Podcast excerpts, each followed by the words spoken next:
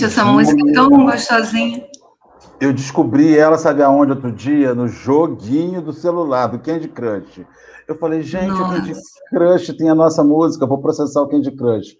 Meus amigos queridos, bom dia. Uma bom dia. alegria enorme estar nesta, manhã de que dia eu já achava que era quinta. Mas como, como fala o nosso querido Henrique, a gente já não sabe mais que dia é. Eu acho que hoje é terça. Hoje é terça. Se nada mudou no, no, no calendário hoje. No calendário continua terça. 18 de maio, uma alegria enorme estarmos aqui com os nossos companheiros. Estamos aqui com o Henrique, com a Aline, com esse chat Bom que bomba, que é um fervedor. Estamos aqui com a Rejane, que chegou 4 horas da manhã. A Rejane, eu não sei se ela foi dormir tarde ou se ela acordou de madrugada. A gente não isso. Leime, lá do Rio Grande do Sul. Estamos aqui, Leime, de novo, colocando suas mensagens. O Érico, Rejane, Dalva, com a Maria Nobre, com a, a Consuelo, Kátia, Rosângela, Sônia, Nossa Senhora, esse chat só aumenta. Muita gente. Alba, Estamos aqui com Geisa, esta garota de Rio das Ostras, manequim, modelo de Rio das Ostras, nossa querida Geisa, com a Mira, Sônia Vale, aquela amiga querida que nunca responde o WhatsApp, só quando quer, Joana, Ovênia, Ovênia também está aqui, Vânia Rigoni, esse rapaz que disse o microfone dele está sem som, que é o Espírito ah. Dias, Janine, Alessandra, Fabi, que vai estar Fabi. essa semana aqui. E essa se eu semana. continuar, se eu continuar, não vai rolar o, o café. Porque Fabi, Fabi não... já está fera né, nisso aqui, né? Isso. Os nomes não param de subir. Henrique, bom dia, tudo bom, querido? Em Rio das Ostras. Bom dia, Marcelo. Bom dia. Bom dia. Que tenha tudo. Seja um calmo, alegre, divertido. Bom dia, todo mundo. Bom dia. Marcelo, você falou de de quatro e meia da manhã que a gente possa dormir bem, né, cara? Nessa pandemia, é. a uma falta de dormir bem, cara. Dormir a noite inteira, dormir relaxado, não sem preocupação. Que a gente possa isso ter um momento disso. Me deu essa, essa tristezinha, não consegui dormir direito mais. Aline, bom dia. Por aqui não Bom dia. Apresente. Nossa, deu um delay aqui. Bom dia. Se fosse Espírito Guia falando já. Falei, Espírito Guia. Tá não, não, é que eu estava fazendo um compartilhamento. Eu estava fazendo um compartilhamento ah. com áudio. Aí. Ah, então a culpa é de Marcelo. Toda eu assumo. Tá. Bom, eu vou me apresentar porque. Tá. Vou me apresentar porque muitos daqui não me conhecem. Meu nome é Aline, frequentei é, fui tarefeira alguns anos na Casa Suave Caminho, mas por motivos pessoais eu voltei a morar no Rio. Mas é, a Suave Caminho continua sendo minha casa do coração. E todos os dias estou sempre é, assistindo café. E hoje fui convidada pela turma do café para a gente poder bater esse papo gostoso na manhã, nessa manhã de terça. Que delícia! E você acabou de receber uma mensagem de Bezerra de Menezes num WhatsApp aí que entrou uma mensagem. Então, nós vamos agora fazer a nossa oração inicial, visto que a Aline fará a oração final. Está dizendo a oração inicial. Lembrando disso que Henrique disse, está falando sobre o sono, precisamos dormir, né? refazer o, o, o corpo físico, descansar a mente né, termos esse momento de nos encontrarmos com os amigos espirituais. Senhor, estamos extremamente abalados e conturbados com esses dias de pandemia. são os dias que possuímos, Senhor. Esses são os dias que estamos vivendo e não dá para mudar isso. Hoje não dá para mudar. Nós te pedimos, então, que nos ajude a nos adequarmos.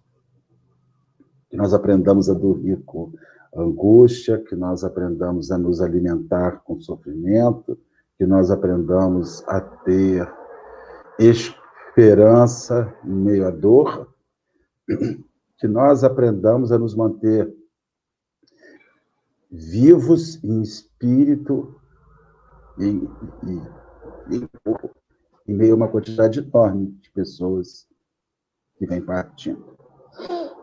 Que muitas vezes nós nos perguntamos quando é que será a nossa hora e se ela será por essa doença. Que nós consigamos equilibrar a ansiedade, nos ajustar em meio a todas essas angústias e que apesar de todos esses, esses dias difíceis, de insegurança, nunca nos esqueçamos de olhar lá fora e ver esse sol lindo que está brilhando. Pelo menos aqui em Cabo Frio está brilhando um sol lindo. E ver que apesar de todas as desordens que o Covid fez, a obra do Senhor é a mesma. Ela não mudou.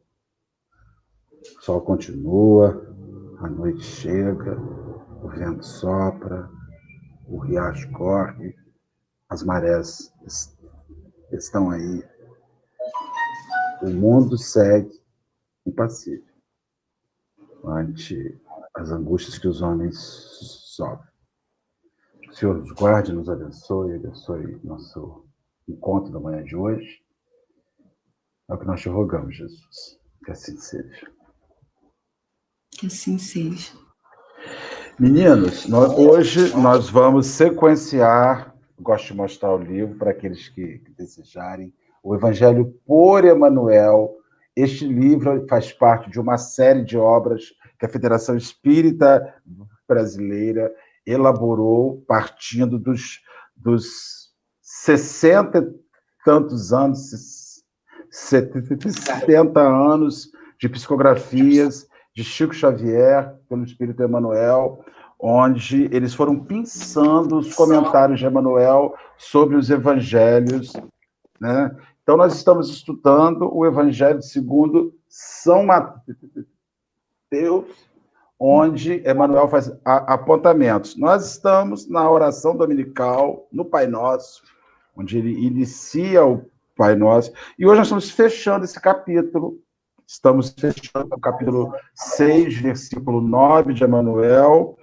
E o último texto hoje chama-se Oração Fraternal, que está originalmente publicado no Correio Fraterno, está no banner aí embaixo, lançado pela FEB Editora, no capítulo 54. A Aline está com você. Vamos começar. Bom, é, vamos pela introdução aqui. Como o Marcelo falou, é, a oração fraternal, que é o tema que vai ser falado hoje, ela a gente pode fazer, é, ela é uma oração que é uma adaptação do Pai Nosso, né? E o Pai Nosso é, foi uma oração que Jesus ensinou aos seus discípulos para se conectarem diretamente com Deus. E a, a oração do Pai Nosso, a gente se conecta diretamente a Deus. E a oração fraternal, ela faz uma conexão com nós mesmos, uma reflexão. E aí eu vou começar a ler. Posso começar, Marcelo? Por favor, fica à vontade. Tá, obrigada. Irmão nosso que estás na terra, glorificada seja a tua vontade em favor do infinito bem. Bom, o que me chamou a atenção aqui foi o glorificada seja a tua vontade. Como glorificar a tua vontade? Por quê? Glorificar a vontade é melhorar a sua vontade. E, daí, partindo daí, o que é melhorar a vontade? É melhorar eu como ser imperfeito que sou, com todas as minhas dificuldades, com todas as minhas limitações, eu tentar melhorar essa vontade, essa vontade de querer fazer o, o, o certo, de querer, é, como posso dizer, de querer me melhorar a cada dia. A todas essas dificuldades que eu tenho, que todos nós temos, e melhorar a cada dia essas dificuldades. Foi assim que eu entendi. É, acho interessante aqui essa palavra que é muito usada na religião, né, que é ajudem o gago, glorificada, dar glória. É algo exaltar, que, que exclama, uma exclamação, de glória pela sua boa vontade em favor do infinito bem. Então é assim, vamos aplaudir, vamos estimular a sua boa vontade. E é uma coisa como as pessoas a gente, a gente se desestimula. Tem, tem uma, uma frase extremamente que desestimula, né? um ditado popular, é uma andorinha só não faz não verão. E isso é uma das coisas mais desanimantes que pode existir, né? Porque quando você fala assim, mas, mas Aline, você quer mudar o mundo? Só você está fazendo, ninguém mais faz. Muito comum isso em ambiente de serviço, onde as pessoas não cumprem sua função ou são corruptas, e depois implanta-se ali um funcionário que é Caxias. Aí ele é ridicularizado por fazer o certo. Você é ridicularizado. Mas, Henrique, você está usando máscara, Henrique? Você está usando focinheira? Você vai. Você está, Henrique? Você está, Aline? Você está. Tá, tá, tá, quer dizer, é como se fazer o certo tirar. Fosse o errado. Você, você da curva, fosse o errado. Aí vem uma prece assim, glorificado seja a sua boa vontade em fazer o certo em favor do bem. Está dando Sim. uma injeção de ânimo para gente. Isso que me chama a atenção nesse momento inicial. Foi muito bem colocada essa, esse, essa explicação do Marcelo. É isso mesmo. Henrique. Fala, Henrique. Então, vou ficar segurando o microfone. Então, sabe que eu vi a diferença? Ele não pede em favor do nosso bem. Ele não pede nem a do bem. Ele pede a do infinito bem. A do bem que perdura. Ao do bem comum para todo mundo, aquele bem maior, né? E aí, Marcelo falou agora, e a Aline falou, e eu fico perguntando se muitos dos nossos anseios é definir esse bem. Porque agora a gente define o que é certo e o que é errado, sobre o uso ou não de algumas coisas, o uso ou não de alguns medicamentos, de alguns procedimentos. Mas o bem, por exemplo, é a pessoa que vai para ir num lugar e não usa máscara. O que, que é fazer o bem? É ir e pedir para ele botar máscara? É ir e respeitar o desejo dele de não botar máscara? É ir discutir com ele, amarrar a máscara na cara dele e sair de lá e falar assim, agora botou a máscara? Não, eu acho que... É, eu... É, Assim, não, eu acho que, verdade, que, a gente fazer o que a gente esse... acha que está certo. O, o, o que a gente pensa, as nossas, dentro das nossas convicções. Se eu acho que é o certo usar máscara, eu vou usar máscara, independente daquele que queira ou não usar. Eu estou entendendo a consideração Sim. que o Henrique está tá fazendo, porque o bem é uma coisa muito maior também do que o que a gente acha. O bem é uma coisa que se aplica, é, limpar, manter a água limpa do riacho é um bem por consciência ecológica, mas independente disso, é um bem porque perdurará, até porque a gente vai reencarnar um dia precisando da água daquele riacho do local que a gente vive. E é por isso que eu acho que ele faz a diferenciação, que ele bota do infinito bem. Que é para a gente perceber que ele não está falando desse bem menor, desse bem cotidiano, desse bem de nosso, nossas decisões. É do infinito, daquele que fica para todo. Ele não está preocupado na, aqui na tampinha que eu jogo no rio.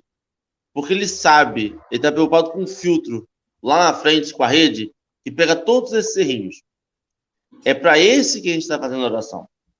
É para essa infinitude que a gente está fazendo oração. É para. Não é sobre botar máscara ou não botar máscara. É sobre o pensamento no desencarne, como que essa pessoa vai aceitar as possibilidades de vida dele, as escolhas que ele fez. É sobre essa infinitude. É sobre essa infinitude de melhoramento de humanidade, de alma, de, de avanço, de crescimento espiritual. Não é sobre você orou hoje ou não é sobre você se conectou com Deus na sua encarnação, como você aproveitou essa encarnação. Por isso que eu achei legal essa, esse termo infinitude, porque é o que fica, né? É o que vai perdurar, além da nossa carne. É aquilo que vai ficar Sim. marcado na nossa alma. É usar ou não máscara, mas com qual intenção, com qual propósito, enganando ou não, se enganando ou não, querendo bem ou não, né? Porque tem pessoas hoje que fazem acreditando que estão fazendo bem. E aí depois isso vai ficar marcado para ele. E é sobre essa infinitude, sobre o que vai perdurar com o tempo, que a gente tem que pensar. Me vê essa coisa. É, porque tem aquilo também, né? A pessoa, é, ela pode é, estar sendo correta em usar a máscara, mas às vezes ela faz coisas que, que não são corretas, né? Vai, vai pra festa de máscara. Jogar uma sujeirinha no meio vai da rua. Festa, vai pra festa de como, máscara. Né? faz uma aglomeraçãozinha em casa. Não, é só para os amigos, está todo mundo testado, entendeu? E ela está usando máscara na rua, mas está fazendo tudo isso. Mas, Também mas é tem isso, né? Então, isso que faz sentido. Arremete, arremete o egoísmo, todo processo egoísta. Quer dizer, mas eu fiz a minha parte, né? Aí talvez eu, isso que o Henrique falou me arremeteu uma questão, né? Que não é só por você, é, o que você faz por você que reflete no todo, né? É. Sim. Luta para pensar aí. Vamos seguir? Vamos. Trabalha incessantemente pelo reino divino com tua cooperação espontânea. Trabalho e cooperação. O trabalho é a oportunidade que nós temos de exercitarmos tudo aquilo em que a gente acredita, em que a gente tem convicção, dentro da nossa doutrina. Então, a gente trabalhar tudo que a gente acha que, que é de imperfeito, de, de que se precisa melhorar, né? Essa melhora. E o cooperar faz parte, porque a gente cooperando, a gente está unindo esforços em prol de um bem comum. Porque eu tenho que, que me relacionar, eu tenho que conviver com meu, meu irmão, meu próximo, eu tenho que trocar com ele, né? E isso é que faz a gente exercitar todo esse trabalho incessante. É a convivência, é o exercício da, da tolerância, da empatia, da solidariedade, que, que a gente custa muito, a gente ainda tem muito isso, né? Essas dificuldades. E, mas a gente tem que trabalhar isso incessantemente, dentro daquilo tudo que a gente acredita que tem que ser melhorado. É, é, é um trabalho duplo. Você tem que trabalhar para trabalhar e trabalhar em você para trabalhar com o outro. Então tem gente que tem gente que não, não tem essa paciência, não gosta de ensinar, não gosta de chegar lá e faz. Porque chega, chegar lá e fazer é um trabalho. Chegar lá e ensinar e suportar a limitação do outro em fazer é outro trabalho. Você tem que fazer dois trabalhos. Um trabalho em você para estar presente naquela atividade. E muito interessante que é justamente isso que tira as pessoas da obra institucional do centro espírita. O cara é excelente realizador, mas ele não sabe trabalhar em grupo, ele não sabe não fazer segundo ele entende, não fazer segundo ele compreende, colocar-se em submissão ao grupo. Hierarquicamente no grupo, se não for da forma que eu, que eu desejo. E o pior não é isso. O pior é que há pessoas que dizem isso, e há pessoas que aceitam isso por acomodação. Ah, faz para mim. Faz para mim. Ah, eu, eu, eu amo pessoas que chegam fazendo. Que eu só fico assim, de bracinho cruzado. Eu sobrecarrego meu companheiro, eu sobrecarrego meu companheiro, porque ele quer ser sobrecarregado. Né? Uma vez eu fui numa uma psicóloga, eu vou para psicóloga, adoro psicóloga, né? Psicóloga é cesta básica, tem psicóloga. Na cesta básica tem arroz, tem feijão e tem consulta psicológica. Né? Toda vez eu vou ali. Aí uma vez a minha eu fui na, na, na consulta preocupado com a mamãe que mora só, que vive só, aí eu preciso fazer alguma coisa, eu preciso ajudar a minha mãe. Aí a minha terapeuta me disse assim, inclusive já teve aqui no café, vou dar o nome, não vou dar o nome dela, porque a Jabaculé ela não vai gostar.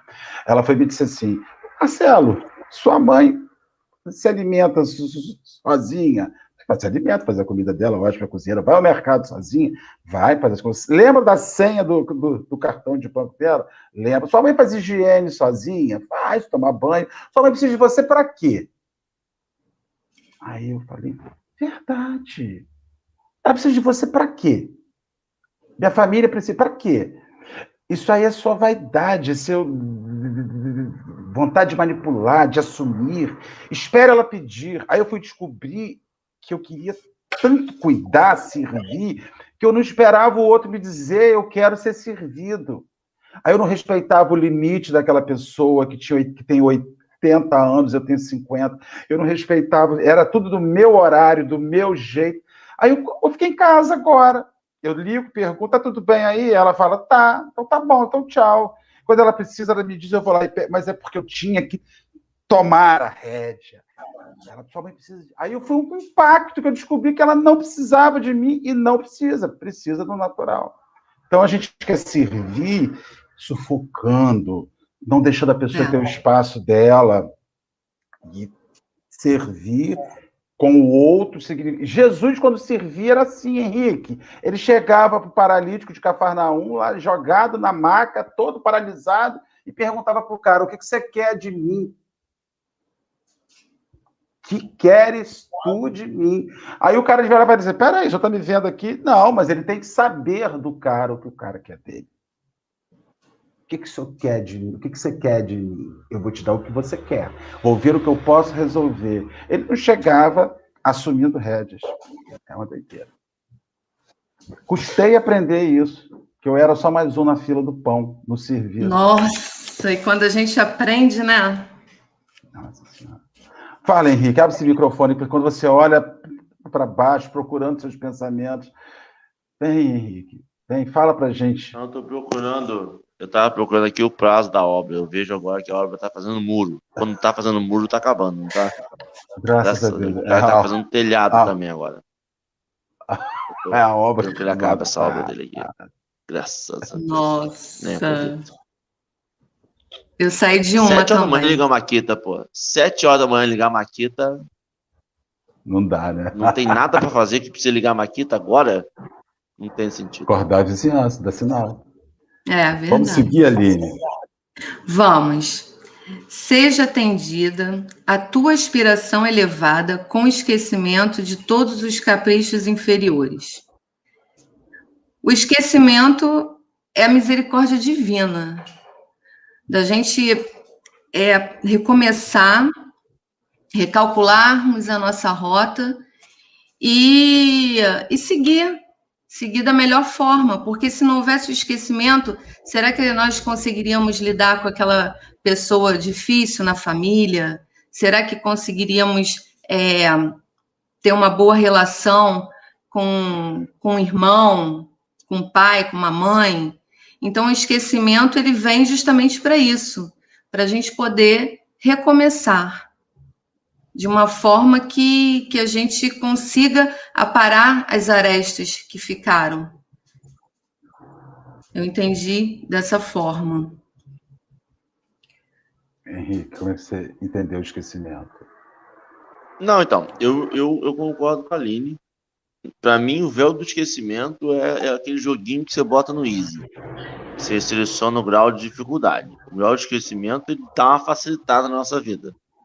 Porque o certo é você não esquecer. E assim, meu irmão, assume os seus BO aí.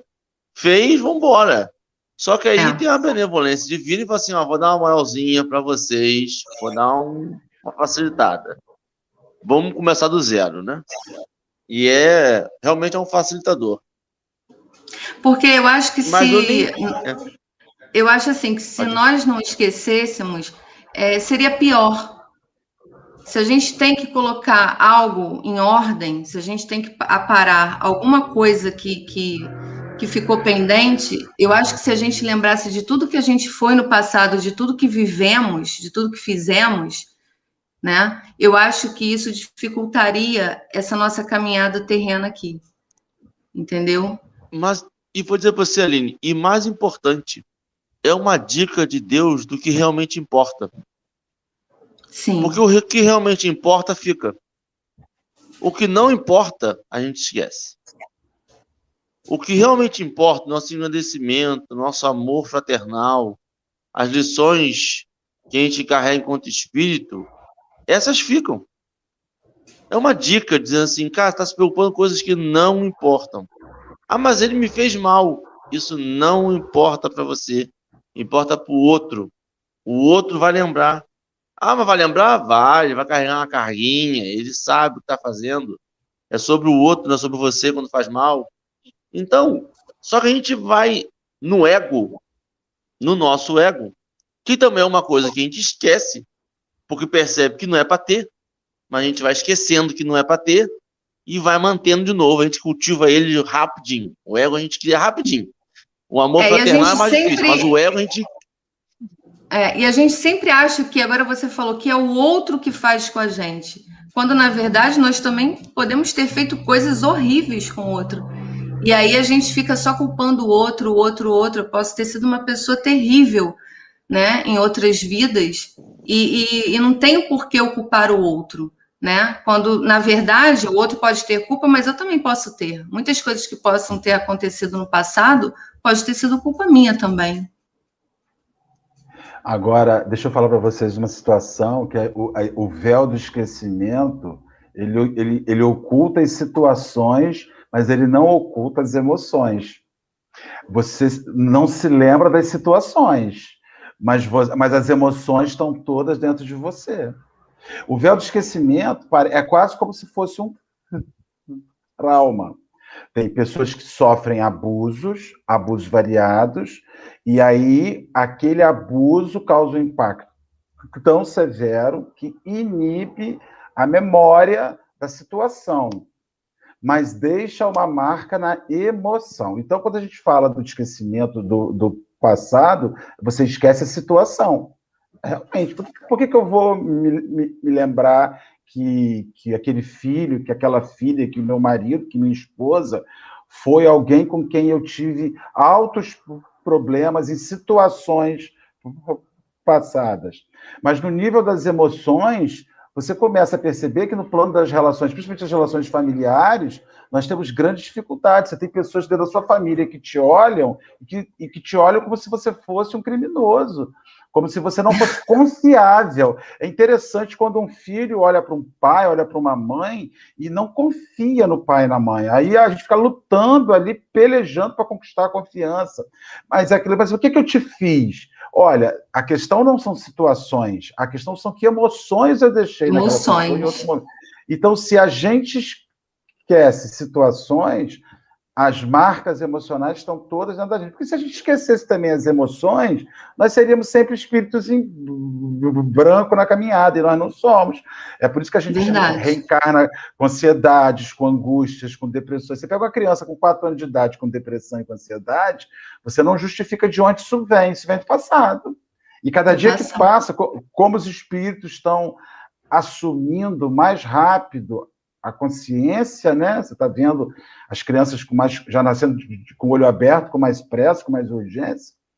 Elas já estão se deprimindo mais cedo, elas estão ficando ansiosas mais cedo, porque o parece parece que o passado está vindo mais cedo no plano dessas emoções ali, todas dentro da gente.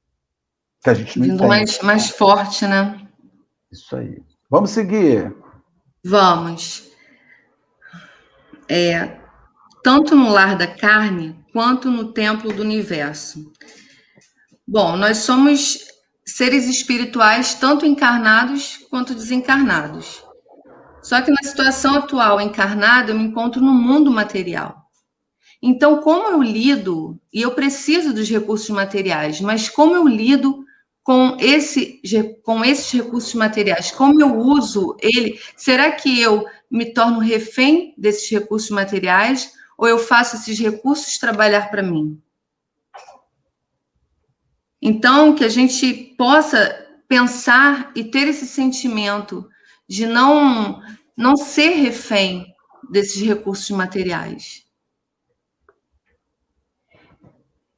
Que a gente saiba usá-los com equilíbrio.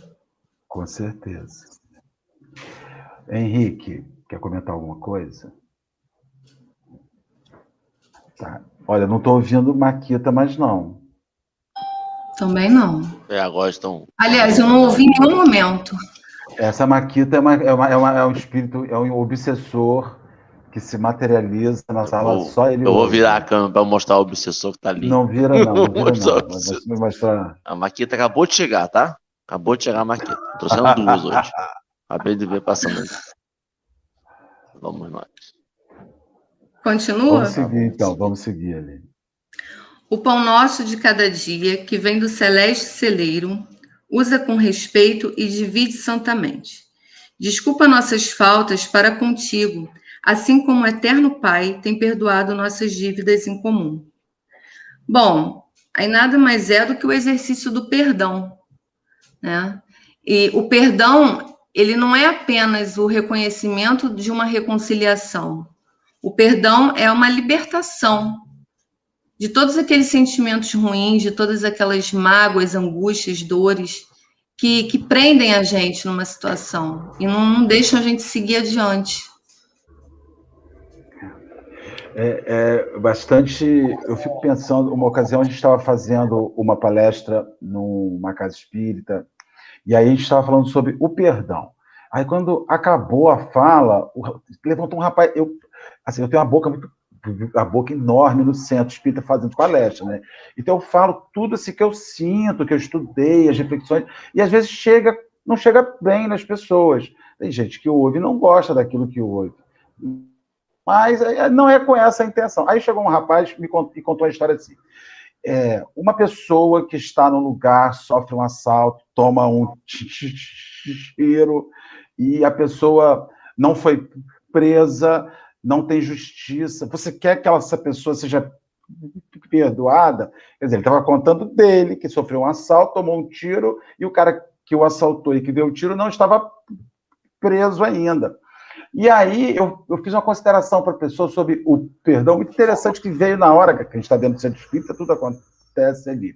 Vocês já repararam que tem pessoas que geram crimes, que, que roubam seu carro, que matam uma pessoa qualquer, ele vai preso. E mesmo ele preso, você está na sua residência, sentado no sofá, achando que o que ele está passando é pouco. Então, a questão não é ele ser preso para você se aliviar. A questão é que você não quer justiça.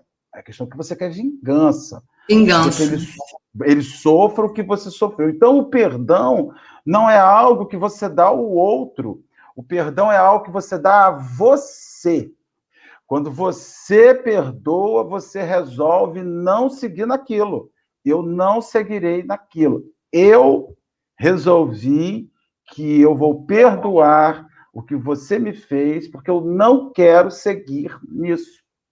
Então, assim, é muito interessante, porque a gente pega o perdão como uma moeda que você dá ao outro. Mas o É. perdão é, um, é quando você tira o lixo de dentro de você e escolhe, eu não vou. Aí eu falei para o rapaz, falei, meu filho, se ele for preso, ficar 50 anos na cadeia, se você vai estar aliviado? Ele falou assim, não, não vou estar aliviado. Então eu falei, então, não é o cumprimento de justiça que vai te aliviar, não é o cumprimento da lei, porque se ele for preso e os 15 anos que ele passar preso, você passar 15 anos levantando de manhã e perguntando por que, que ele fez isso comigo, ele te aprisionou. Ele não só é. tentou te ferir, como ele te aprisionou. Te aprisionou nisso que está aí. Aprisionar é, é, a palavra, é isso mesmo. É uma prisão, é. né? Por isso que a gente tem que se libertar. Com certeza. Henrique, Fale, Henrique. alguma coisa? Falar, não. não tem, não. Eu acho que é isso aí. Concordo. Henrique me representa. Concordo. Acho justo dizer. Prova e vou usar na minha vida. Adoro é, esse prova. Vou até escrever. Vou até. Vou escrever. Vambora, então. Ai, vocês são baratos. Bom, não permitas que a tua existência se perca pela tentação dos maus pensamentos. É aquela famosa frase que um dia desse até Henrique comentou: é o orai e vigiai, né? Principalmente isso serve para gente, não é orar e vigiar o outro, é orar e vigiar os nossos pensamentos para gente, para que a gente não se perca nessas distrações do dia a dia, das coisas que nos acometem e que tiram a gente meio que do, do foco, do sentido, né? Fala, Henrique. Aqui tá começou. Aqui, não, mas é, é exatamente isso aí. A gente tem que pensar o que o Marcel falou. A gente tem um monte de prisão. E a gente tem que lembrar sempre que é um espírito que é livre. A gente não pode se prender no, na mágoa. A gente não pode se prender, porque é, quando ele fala aqui, ele engloba tudo. Quando ele fala pensamentos infelizes, são todos os pensamentos. É esse pensamento que o cara queria vingança, não queria justiça. É o pensamento da tristeza, é o pensamento de, de, de, de ódio, de, de ansiedade, de querer resolver. Quando não. Sou eu? Agora deu um não, retorno é gigantesco para mim. Ali, eu? Testando lá. Olha lá, tá rindo, tá rindo de carinha de criança lá, ó. Não, o que que eu fiz, gente? Não sei o que, é, eu fiz. Não sei, alguma coisa você vê. Deu um retorno. Ela tá gigante. sem microfone de ouvido, aí dá retorno. Ah, tá, tá. Desculpa, então. É. Não, tranquilo. Não, ela tá com. Ó, eu vou dizer. Não. Então, e acho que a gente tem que sempre lembrar que a gente não pode se prender nisso, senão a gente fica agarrado no terreno aqui. E a gente e é interessante porque quando ele fala que a gente pode perder a existência, se perder nessa existência. Tem algo mais triste do que a gente perder uma existência, de jogar no lixo uma reencarnação por pensamentos tacanhos, por se agarrar no, no na vaidade. E é, e é dolorido ver como a gente vê irmãos que estão se perdendo. É dolorido ver pessoas que já estão até no fim da vida e você não tem como sacudir. Que até hoje falam, jogam toda semana na Mega Sena que eu tenho que ficar rico. Se eu não ficar rico, não veio para nada. Pessoas que acordam e falam assim: o que me levanta todo dia é o ódio que eu sinto das pessoas. Nossa. Pessoas que, que, que, dividem, que têm ranço de 30 anos com o irmão, que não para para ligar para ele. É dolorido ver. Porque você fala assim, você já tentou falar com a pessoa de todas as formas. Da forma agressiva, da forma amorosa, levando bolo de chocolate, levando sopa de ervilha, levando grão de bico, e a pessoa tá agarrada ali. E aí você quer parar e pensar assim, cara, quando você sair disso aqui, tu vai ter tanta vergonha de tanto tempo que tu ficou preso nisso e nada faz a pessoa mudar o pensamento. E Mas é aquilo também. Tá Mas é, é, nesse sentido, né, de, de a pessoa não, não, não se falar, né, irmãos não se falar. De repente, a pessoa até quer voltar a falar com, com o irmão. Só que esse não quer. E aí, o que, que você Mas, faz? Faz a tua parte. Então. Você tem que dar o tempo dele, né? essa. né? É, com certeza. Mas aí. Entendeu? Eu não posso forçar tempo, alguém a, a, falar comigo, a querer se dar bem comigo, a voltar a, a se reconciliar como se nada tivesse acontecido. Eu posso sim fazer a minha parte, tentar entender aquela situação, aquela pessoa, mas eu não posso fazer com que ela é, é, queira a relação comigo, entendeu? Acontece isso. É uma pena, né? É, sabe, esse, esse, esse, o, o que eu estava entendendo que o Henrique estava dizendo, é que vocês estavam dizendo sobre pensamento feliz, que o pensamento feliz está virando um modo de vida. A pessoa vive com o pensamento infeliz, ela vive guiada pela infelicidade, ela vive guiada pelo recalque, ela vive guiada pela frustração, ela é uma pessoa frustrada. E a, a, eu, eu, eu sinto que o ser humano precisa sair deste lugar comum né? O sujeito que é aquela pessoa, o deprimido, o deprimido, o frustrado. Quer dizer, a gente se define por pouca coisa e a gente não deveria ser definido por nada disso. Né? É como se o pensamento infeliz guiasse, norteasse a nossa vida. E acho muito interessante quando você encontra com amigos, né? Eu, assim, quando eu virei espírita e né? Eu tinha uma vida antes de ser espírita fervente, fervilhante, botei fogo na caixa d'água antes de ser espírita, né? Pelo fogo na caixa d'água mesmo, só fácil, não. E aí, quando a gente muda, as pessoas encontram você, você mudou. Eu falei, claro, a gente tem que mudar. Eu não posso ser a mesma pessoa sempre. Eu não posso, ah, porque você é a mesma pessoa há 30 anos, tem alguma coisa errada com você. Não pode. A gente tem que se surpreender, porque esses pensamentos infelizes, essas ideias infelizes da vida viram prisões e viram algemas. Aí você fica preso naquele lugar comum, sabe? Então, é. assim, olha, papai, quando ele chega para almoçar, tem que todo mundo fazer silêncio tem que ser todo, ninguém pode abrir a boca, porque senão o papai larga o prato de comida e levanta da mesa, porque ele não come com bagunça, sabe? Um dia espera-se que papai pegue o prato, sente no chão para ver televisão, não que isso vire rotina, mas que ele mostre que, que as coisas elas não precisam ser tão engessadas e causando sofrimento, né? Esse, esse, essa, a gente passou tantos anos da vida, quando o chefe da gente chegava no trabalho, a gente parava de respirar, porque a gente não sabia como é que ele está, se bem-humorado, se mal-humorado. É mesmo. Aí você ficava ali, não respira. Vamos ver como é que fulano chegou. Que sofrimento, que angústia. Eu, porque... Agora você me lembrou, eu, eu tinha um chefe, não vou falar nomes, né?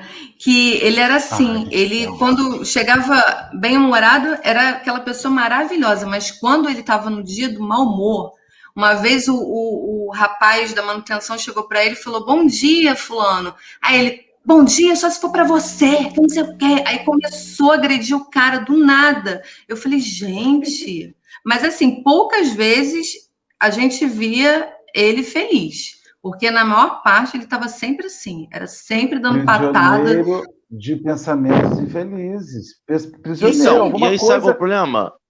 E aquilo tornava um ambiente muito ruim, entendeu? Porque todo mundo ficava muito é, é, apreensivo, né? Pô, com medo de chegar perto daquela pessoa. E o cara, pô, um líder, né? É, o cara, eu acho que ele tem que agregar, ele não tem que afastar, né? E, e geralmente acontece muito isso, né? Quando as pessoas estão assim, dessa forma. É, e prova disso é que a gente tenta. Prova disso é que a gente tenta legalizar drogas recreativas, a gente tenta legalizar e normalizar a pessoa trabalhar e voltar para casa e beber três copos de uísque para poder dizer que aguentou o dia e amanhã é um novo dia. A gente tenta normalizar o cigarro, a gente tenta normalizar drogas pesadas, drogas leves. É, a gente fica tentando, tentando uma, uma analogia aqui, a gente, em vez de tentar tirar a coleira, a gente fica aumentando a guia. A gente só quer aumentar a cordinha. Aqui tem uma sensação de liberdade maior, mas aí sempre acaba a corda e puxa de novo e a gente volta para a coleira. Quando na verdade a gente tem que estar tá liberando a, a coleira. Quando na verdade a gente tem que estar tá atacando. Gostou? Gostou? Eu, eu, cedo direito, cedo. Nossa, o Henrique está surpreendendo a cada dia, não tá, Marcelo? É, tá ah, muito estudando, fazendo isso, curso. Né? Tô com um professor tá, bom é, às quartas-feiras aí. Dia, todo dia. Tá Nossa, tá de agora. parabéns. Henrique, Mas é porque a gente tem que. Gostou? Bom, eu também gostei. Eu fico emocionado às vezes. É, porque a gente. Mas, mas é verdade, Marcelo. A gente fica. A gente quer fazer um churrasco. Eu estava falando com Dora esses dias. A gente estava falando sobre a diferença. O meu irmão tá fora. O brasileiro ele criou uma uma forma de escape que ele suporta as maiores atrocidades feitas com ele, se ele tiver em cada estado tem sua peculiaridade. No Rio de Janeiro, se ele tiver um pagode, uma caixinha de som, um celular tocando um pagodinho, tiver 200 gramas de carne ou linguiça para queimar, um graveto para fazer de, de carvão e uma cerveja de qualquer qualidade, a semana está garantida. Ele suporta. Em estados diferentes, em condições de, de vida diferentes, as pessoas têm essa, essa muleta, essa, essa bengala, que elas se agarram para suportar toda a condição de vida miserável ou infeliz que elas têm. Quando, na verdade, elas tinham que acordar e falar assim, cara, o que está fazendo com que a minha vida seja tão infeliz? Porque eu vou dizer para você, eu já tive isso, cara. Olha, eu comecei a trabalhar com 17 anos de idade. Com 24, a gente começou a beber. Não, com 20, 18 eu comecei a beber toda sexta. Aí depois todo sexta sábado. Aí depois sexta, sábado, domingo. Aí depois começou, quando eu fui subindo de cargo, na quinta-feira eu tava indo beber. Aí do nada, quarta-feira tinha jogo, jogo tinha bebida. Quando você vê. Tudo você era um motivo, né? É. Tudo era um motivo. Você só não bebia dois dias da semana. Tem algo errado. Você pode gostar de cerveja, pode gostar. Você pode gostar. É, é digno. A pessoa que gosta de cachaça, eu gosto, tudo bem. Agora, gostar de ficar alcoolizado é diferente. É, você não gosta um da bebida, você gosta de né? ficar autorizado. É a fuga, é a fuga. Eu tô fugindo. É a fuga, você tá fugindo alguma encontrei coisa. um jeito de aumentar a cordinha e, e me manter na, na coleira. E eu diria que a fuga não é só no, na, nas drogas, no, no, sentido de droga, droga mesmo, e, e na bebida e tal. A gente, às vezes, é, às vezes a, a gente se, se refugia também até nos próprios remédios. A gente, às vezes, toma antidepressivo sem precisar. A gente toma calmante para dormir sem precisar. Gente, eu eu tô, tô agora no momento de tomar qualquer coisinha, eu tomo um relaxante muscular. Aí eu durmo que é uma beleza. Entendeu? É uma fuga. É uma fuga. Entendeu? Então, não é só a droga. O remédio também é uma droga, né? Mas eu, tô dizendo assim, que, que não precisa ser a droga em si, né? É só a gente pegar um remedinho, um, um rivotril da vida, um, uma coisa da, desse tipo, tomar para se sentir bem, se sentir melhor. Aline, Aline, eu usei o Big Brother como fuga. Eu tô sentindo falta ah, de Big Brother. Ah, eu também, confesso, gente. Às vezes eu, eu fico assim, eu gente, falta. eu vendo Big Brother, ninguém merece. Mas, olha, é, é uma fuga. Hoje me sinto falta. Na, verdade, a gente descobriu que quando a gente se aliena, a gente cria uma falsa sensação de, de alívio. A alienação é alívio. Então você pensa o seguinte: as pessoas insanas alienadas mentalmente, os enfermos, com, más, com as más conexões, a gente às vezes já. Quantas vezes eu já falei assim, gente, ser doido deve ser bom, porque você não se preocupa com nada. Mas normalmente, mas também você não toma as atitudes sobre a sua vida de reformulações e de transformações. A gente, é, é na, ver, na verdade, o ser humano ele está procurando sempre um jeito de fugir da luta. Né? E Porque é aquela coisa. É aquela coisa também, né, Marcelo? Pensar cansa, né? Cansa. E não, e mais do que pensar, mudar. Mudar uma rota, mudar uma perspectiva de vida, mudar valores, cansa. E, gente, ó, vamos terminar esses dois parágrafos, são 7h50, daqui a pouquinho Dora, que está silenciosíssima, mete um relógio ali no chat. Não gosto de Dora silenciosa, não. Que quando, que quando ela resolve não. aparecer, ela já mete um relógio e fala assim: olha a hora, Pachel. Isso aí. Livra-te dos males que procedem do próprio coração, porque te pertence agora a gloriosa oportunidade de elevação para o reino do poder, da justiça, da paz, da glória e do amor para sempre. Essa, é, esses dois parágrafos aqui é tudo que quer dizer é o mal como a ausência do bem. Eu não faço mal, mas eu também não faço bem. Se eu não faço mal e não faço bem, eu tô estagnado, né? Alguma coisa eu tenho que fazer para mudar isso. Então, eu, eu, eu, vejo muito isso. Às vezes as pessoas falam assim: ah, mas eu não faço mal, eu não desejo mal a ninguém. Mas você deseja o bem a alguém? Você faz o bem para alguém? No sentido é, de ajudar, não, não só ajudar materialmente, mas ajudar tendo tolerância, paciência, dando atenção àquela pessoa, então é isso. O, o, não fazer o mal é também não fazer o bem. E, e, entendeu? É, eles, eles se juntam, eles estão ali. E aí você fica estagnado, fica naquela inércia, achando, ah, não faço mal, já está muito bom. Mas não. A gente tem que sempre procurar fazer o bem. Me recordei, me recordei aqui de uma passagem, fui procurar pelo notebook, Estou falando isso porque eu falo assim, ah, mas ele sabe de cabeça, não sei de cabeça. Vou procurar aqui enquanto você está falando sobre isso, no livro do Apocalipse, da Bíblia, né? no capítulo 3, versículo 15 e 16, tem uma fala que é atribuída como se Deus falasse a, a João, né, que está ali recebendo o Apocalipse, ele diz o seguinte: é, Eu conheço as tuas obras, não és frio nem quente. Oxalá fosses frio ou quente, mas porque és morno, nem frio nem quente, estou para vomitar-te da minha boca. Porque o sujeito que é morno, ele não anda.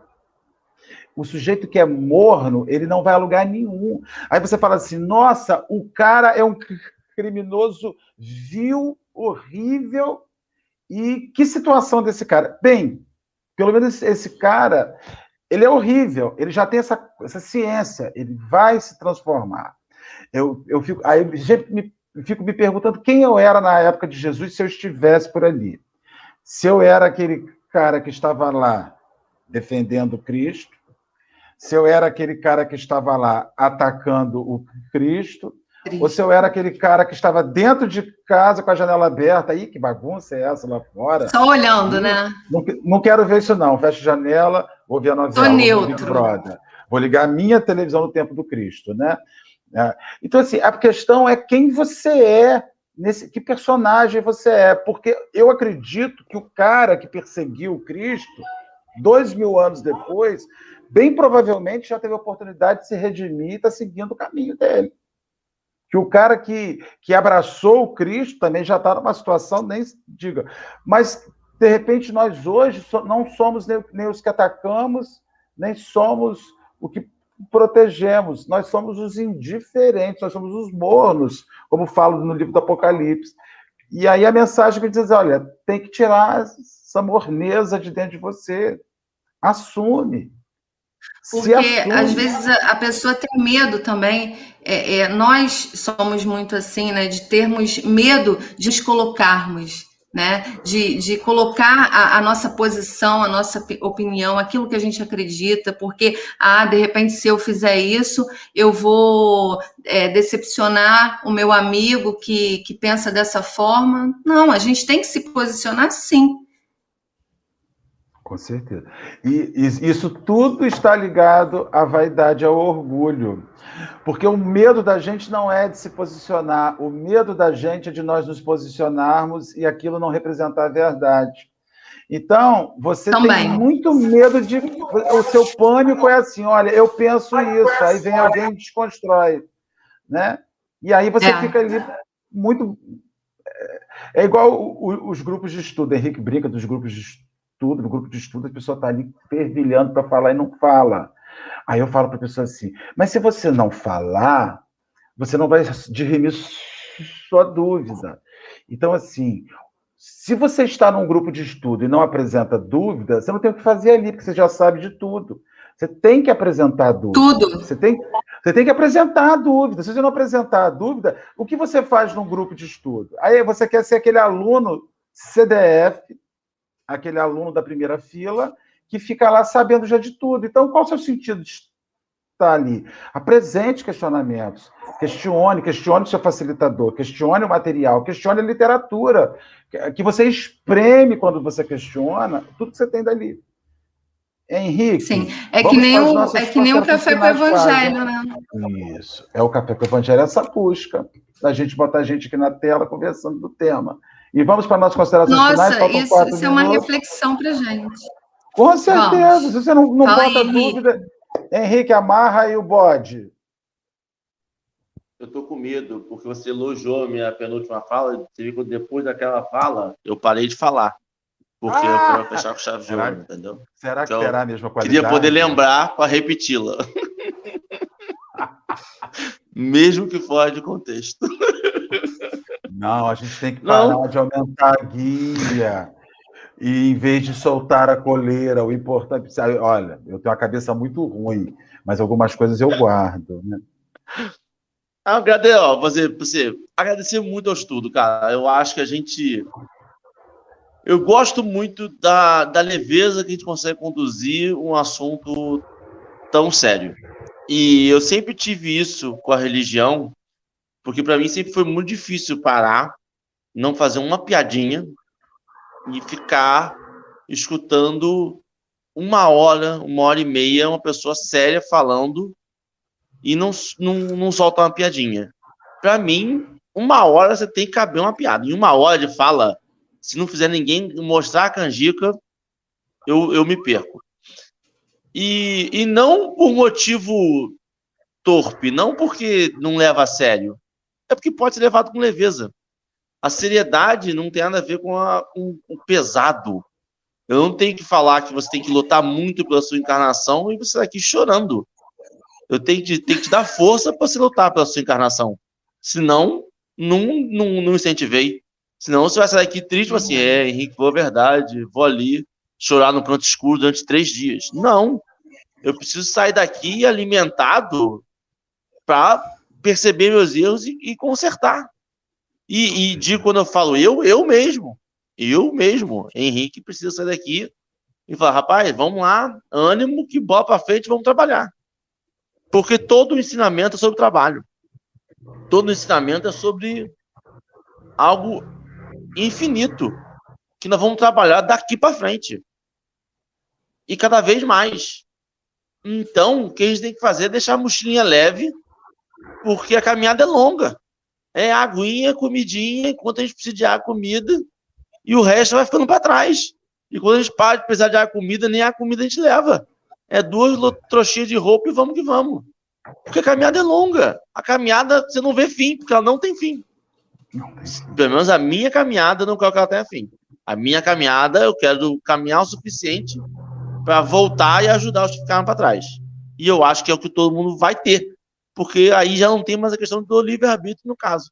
No caso, a gente vai, a gente pode demorar, a gente pode retardar, a gente pode atrasar, a gente pode é, ficar um dia todo mundo vai chegar lá, né? Não quero, não quero, não quero. Mas vai chegar lá. Exatamente. Cada um no seu tempo, cada um no seu ritmo, mas vai estar todo mundo junto. Só isso, agradecer muito. Brigadão, Aline, brigadão, Marcelão. Brigadão, pessoal do chat. Obrigada a vocês, eu que agradeço. Aline, com você, suas considerações finais, sua prece, o que você trouxe, você encerrando para a então, gente. Obrigado aí, tá com a gente. Obrigada a vocês. Então, as considerações finais, eu acho que o Henrique já disse tudo, né? Esse café é maravilhoso é para isso mesmo, é para a gente estudar, colocar, é, fazer as nossas próprias reflexões do que a gente acha. Pode ser até que a gente fale alguma batatada, mas a gente está aqui para isso, né? Para falar o que a gente pensa, o que a gente acha, e cada um dizer a sua opinião e um vai ajudando o outro. Isso é uma cooperação, né? Isso é um trabalho incessante e uma cooperação, um ajudando o outro. E é isso que acontece no Café com o Evangelho. E, gente, sinceramente, eu agradeço muito por esse café, porque ele ajuda muito, está ajudando muitas pessoas. até me emociono, porque a gente está vivendo um momento muito difícil, né? E creio eu que esse café, ele está fazendo muito bem, não só para mim, como para várias pessoas que estão aqui assistindo a gente. E vocês são uma alegria para a gente. Esse jeito leve, esse jeito engraçado do Marcelo, do Henrique e das meninas. Eu, eu gosto muito. Isso leva é uma leveza para gente, não é uma coisa levada tão a sério que faz a gente se sentir melhor. Essa é a ideia. Que bom. Obrigado pelas suas lágrimas. De coração. Então vamos lá, meu bem. Vamos Pode fazer oração? Pode fazer oração. Ou você vai fazer as considerações finais? Não em uma, já estou sem desconsiderado. Ai, gente, desculpa, eu sou chorona, tá? Ah, aqui, ó, nós temos um, um que chorou com você também aí, ó. Chorei também. Ai, meu Deus.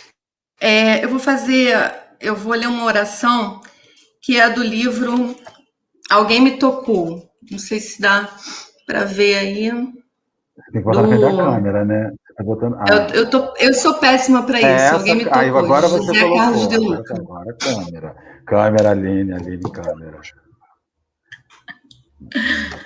Bom, amigo Jesus, eu quero segui-lo. Sei que a sua estrada se chama amor e que dela muitas vezes eu me afasto. O mal que faço ao outro, faço a mim mesmo. Confesso que, frequentemente, eu me afasto da sua cruz, acreditando que sofrerei o que você sofreu. Mas o que não percebo é que estou sofrendo hoje exatamente por não ter aceitado a cruz que você me pediu para tomar. Não crucifiquei meu egoísmo, feri o próximo e agora me vejo ferido também não crucifiquei meus interesses pessoais, quando estes foram capazes de machucar meu semelhante. E hoje vejo os pregos do sofrimento em minha própria vida. Percebi que tomar a sua cruz é também um gesto de amor por mim, porque quanto mais eu viver no amor, mais amor eu vou sentir. Ajude-me, Cristo, amigo, a sentir a sua presença ao meu lado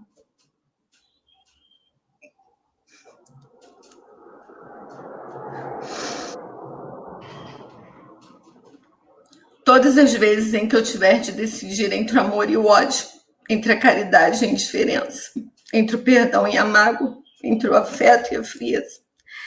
Que seu amor me toque, que sua paz me abençoe, que sua cruz me sinalize o caminho da minha libertação. Que assim seja. Mestre, Pai querido, Pai amado, nossos mentores espirituais que estão aqui presentes, Queremos agradecer pelo Café com o Evangelho, por essas reflexões tão maravilhosas que fazemos no nosso dia a dia, por esse café que nos faz refletir bem no nosso íntimo o que estamos fazendo aqui, Senhor.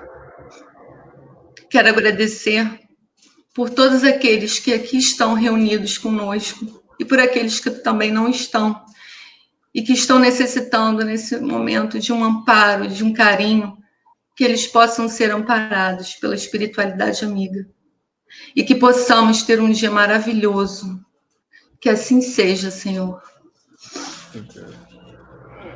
Meninos, foi ótimo. Beijo. Gente, beijo, obrigado. Um beijo para você também. Até amanhã. Amanhã tem mais Café com o Evangelho. E com Deus, meus amigos. Muito obrigado por tudo.